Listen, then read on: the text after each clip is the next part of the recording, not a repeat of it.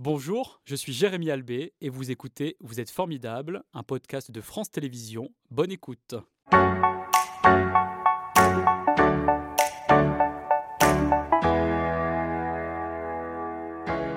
Laurent, merci d'être avec nous. On va donc se tutoyer ce matin puisqu'évidemment nous sommes camarades de bureau ici dans les locaux de France 3 Auvergne-Rhône-Alpes. Ce samedi, tu vas célébrer donc comme je le disais tout à l'heure les 25 ans de Chronique d'en haut à 15h30 sur notre antenne. Avant de revenir évidemment sur cette épopée d'un quart de siècle, c'est euh, une longue longévité pour un programme de télévision. Est-ce que tu peux me dire quand tu as eu euh, euh, l'envie de devenir journaliste présentateur? Alors c'est un petit peu par hasard parce que j'avais fait des études dans la communication, plutôt la pub dans les années 80. C'était très à la mode après le bac, mais ça ne m'a pas vraiment beaucoup parlé. Et en fait, j'ai eu la chance de rentrer en stage à TLM, la mhm. chaîne lyonnaise, qui venait de se créer en 89. Parce que tu es lyonnais. Parce que j'habite à Lyon, je suis né à Lyon. Et du coup, ben, j'ai appris mon métier là-bas avec euh, des grands pros comme euh, Yves Calvi, que tout le monde connaît maintenant, mais qui a été mon rédacteur en chef, euh, un de mes rédacteurs en chef à l'époque.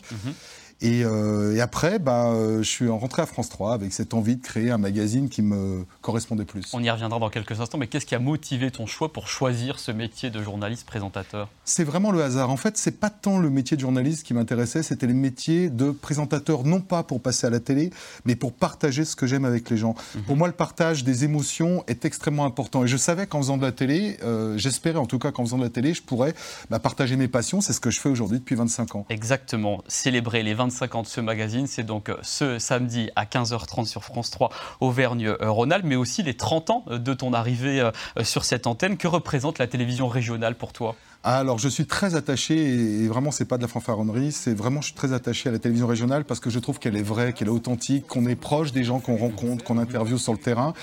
Euh, pour avoir fait les deux, pour avoir aussi travaillé euh, sur le national, à Paris, on est un petit peu loin de tout. C'est-à-dire qu'on est très proche du milieu parisien, mais on est loin de tout le reste du pays. Et comme je disais souvent, il y a 90% de gens qui n'habitent pas à Paris. Alors que tu aimes cet ancrage. exactement. Et j'aime l'ancrage de la télévision régionale qui, pour moi, est la vraie télévision, celle que j'aime en tout cas. Mhm. Cinq ans euh, après ton arrivée donc à France 3 Rhône-Alpes, tu as eu l'idée de créer ce magazine entièrement dédié à la montagne, Chronique d'en haut. Qu'est-ce que tu voulais montrer à l'époque?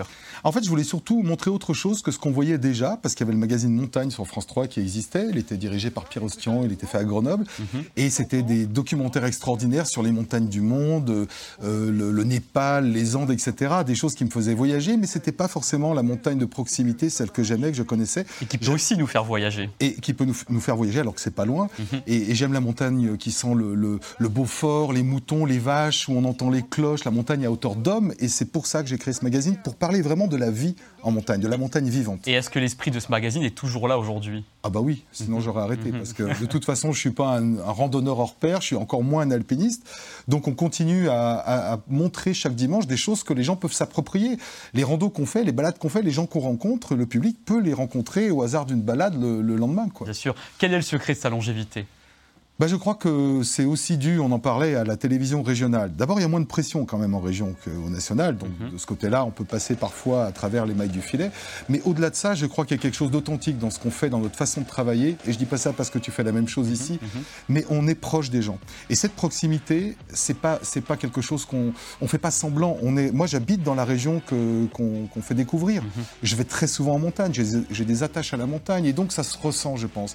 Et donc, cette proximité avec le public, elle a du sens et je, je pense, j'espère, en tout cas c'est ce que je vois quand on m'en parle, euh, bah, c'est ce que les gens ressentent. Et la montagne, que l'on y habite ou pas d'ailleurs, est un environnement qui touche chacun d'entre nous. Est-ce que euh, c'est pour cela que ce magazine intéresse bien au-delà justement des territoires montagnards? Alors c'est un, endroit qui fait rêver, qui fait peur aussi. Hein. Il y a une partie mhm. de la montagne qui est assez violente, qui est assez extrême, et c'est aussi pour ça que je l'aime d'ailleurs, mais ça fait partie des destinations où c'est pas difficile de payer son panorama quand même. Hein. Mhm. Je veux dire, euh, en, en montagne, dès qu'on a un point haut et qui fait beau, on a très vite une belle vue. Ça élève, ça élève l'esprit, ça élève le corps. Quand on monte, ben on, fait un effort. Ça a plein de vertus dans lesquelles les gens se reconnaissent peut-être même de plus en plus, et notamment depuis le, Covid, où j'ai vraiment senti un changement, même dans les audiences du magazine, qui sont montées bien plus encore après, parce que je crois qu'on retrouve du sens quand on fait de la marche en montagne, on retrouve quelque chose euh, de profondément humain et qui nous sort de notre univers en n'étant pas très loin, parce que notre région, c'est quasiment 80% de montagne. Le reste, c'est de la plaine, c'est-à-dire la plaine de la vallée du Rhône et la plaine de la Limagne. Et parfois, avec ce magazine, vous allez bien au-delà des montagnes de euh, la région, puisqu'il s'envole vers d'autres contrées. Qu'est-ce que cela vous permet de montrer aussi? Alors au début, on avait fait euh, beaucoup de voyages intercontinentaux pour aller voir les massifs du monde. Bon, on le fait plus aujourd'hui parce qu'on s'est recadré un petit peu sur euh, recadré, tu vois, c'est l'accent dont on parlait tout à l'heure, sur euh, notre région et puis les à côté, la Suisse, etc. Mais là, on te voit par exemple dans l'Atlas du Maroc. Hein. Oui, alors ça c'est en 93. Je venais d'arriver, je venais de créer d'arriver à France 3, pardon, et on m'a tout de suite confié un, documentaire dans, dans l'Atlas. Le magazine n'était pas encore créé à l'époque. Non, hein. pas encore. Mhm. Je faisais une autre émission. Et en fait, là-bas, ça permet de rencontrer d'autres montagnards qui ont des logiques de, vie totalement différentes. Mhm. Évidemment, mhm. dans l'Atlas, il y a du tourisme, il n'y a pas de station de ski. Enfin, si, il y en a une au Caïmeden. Mais euh, tu te rends compte quand tu rencontres ces gens que finalement, pour eux, la montagne représente la même chose. Il y a toujours ce même rapport au sommet, ce même rapport aux éléments, parce qu'en montagne, les éléments, on les subit, on ne décide pas de ce qu'on va mhm. faire. C'est la montagne qui décide. Mais justement, à 25 ans, est-ce que tu as vu le climat montagnard évoluer? Ah bah, qui ne l'a pas vu évoluer déjà, sans même parler de la montagne, mais mhm. surtout en montagne. Alors là, il y a, enfin, n'importe qui, n'importe quel randonneur qui s'est baladé il y a 20 ans, 25 ans, mhm. euh, va au Mont-en-Vert, va même simplement chez moi à Valoir au Galibier et voit que le petit glacier de la Clapière entre les deux sommets du Galibier n'existe quasiment plus. Mhm. Au Mont-en-Vert, c'est un lit de cailloux là où au début. J'ai tourné des émissions avec des, un glacier étincelant. Mhm. Donc ça va très très vite, effectivement, le, climat change. Et puis c'est en montagne qui change le plus vite. Mais les messages que tu fais passer dans le magazine sont différents aussi de ce fait. Alors on est de plus en plus euh, attentif euh, à mettre en valeur les, gens qui ont un comportement, mhm. j'allais dire, euh, positif vis-à-vis de, l'environnement, évidemment. Mais la montagne, c'est pas seulement la nature, les animaux, etc. Il faut aussi parler de ce qui fait la vie des montagnards. Et ce qui fait la vie des montagnards, c'est aussi les stations de ski le tourisme. Sans le tourisme, il y aurait quand même beaucoup moins de gens qui pourraient vivre en montagne. Donc moi, j'ai aucun problème avec ça. D'abord, j'adore le ski, j'ai pas honte de le dire et je vois pas pourquoi j'aurais honte de le dire. et tu adores la météo et j'adore la C'est une autre euh, passion. Qu'est-ce qu'elle t'apporte dans ta vie? Eh ben, de toute façon, alors la météo, c'est vraiment un truc un peu monomaniaque chez moi. Mhm. Mais c'est surtout que dès qu'on part en montagne, dès qu'on fait des sports d'hiver, euh, on est forcé, obligé, on est obligatoirement euh, forcé de regarder la météo. On vit avec. Mhm. Et du coup, bah tiens. et du coup, j'ai, oui, j'ai présenté la météo sur France 3 et France 2 par plaisir et parce que ça me passionne. C'est-à-dire qu'en fait, j'adore regarder les modèles et, comprendre.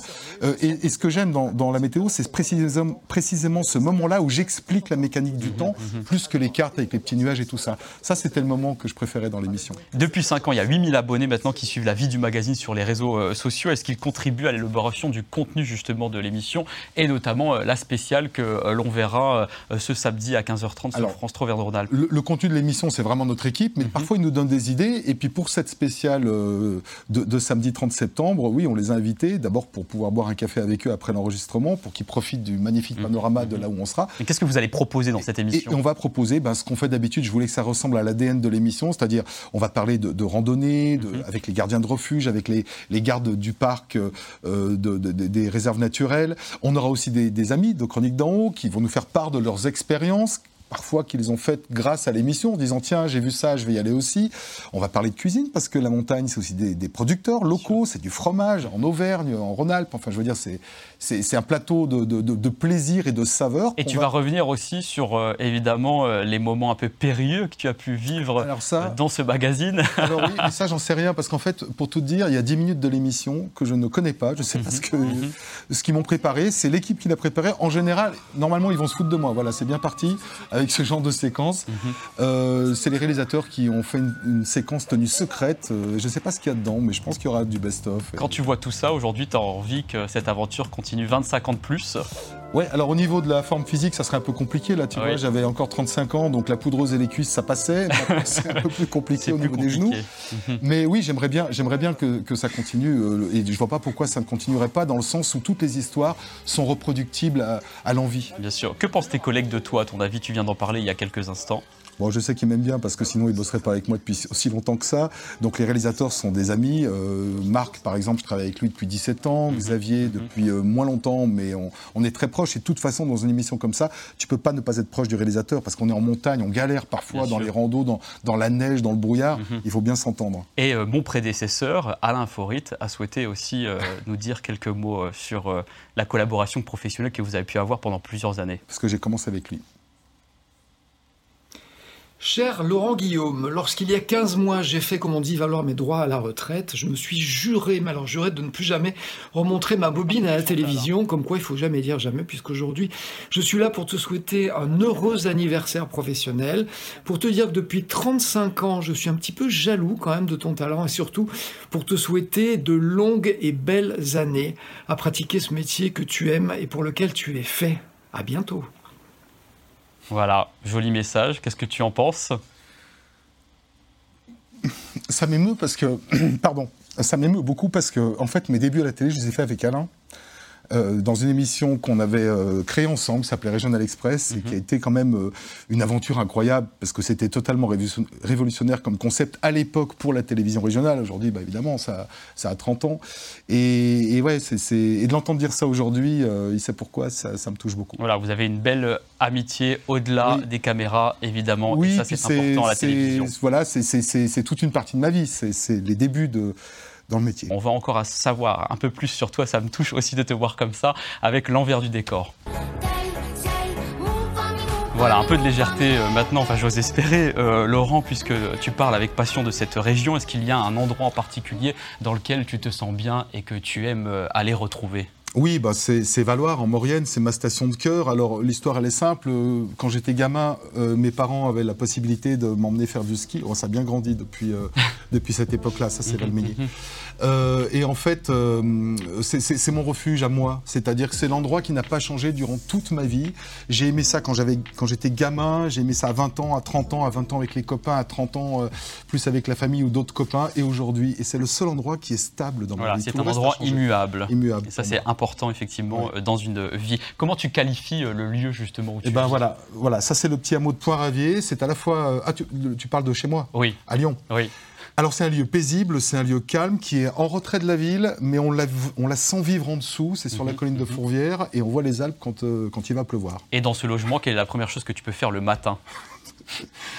après les trucs qu'on fait tous, euh, je regarde les modèles météo, notamment en hiver, pour savoir s'il va neiger. Euh, je suis vraiment monomaniaque avec la météo. J'aime les, temps puissants, les tempêtes, donc je regarde les modèles météo pour euh, me faire ma petite mhm. prévision. Est-ce qu'il y a d'autres choses que tu t'autorises, des fantaisies au quotidien?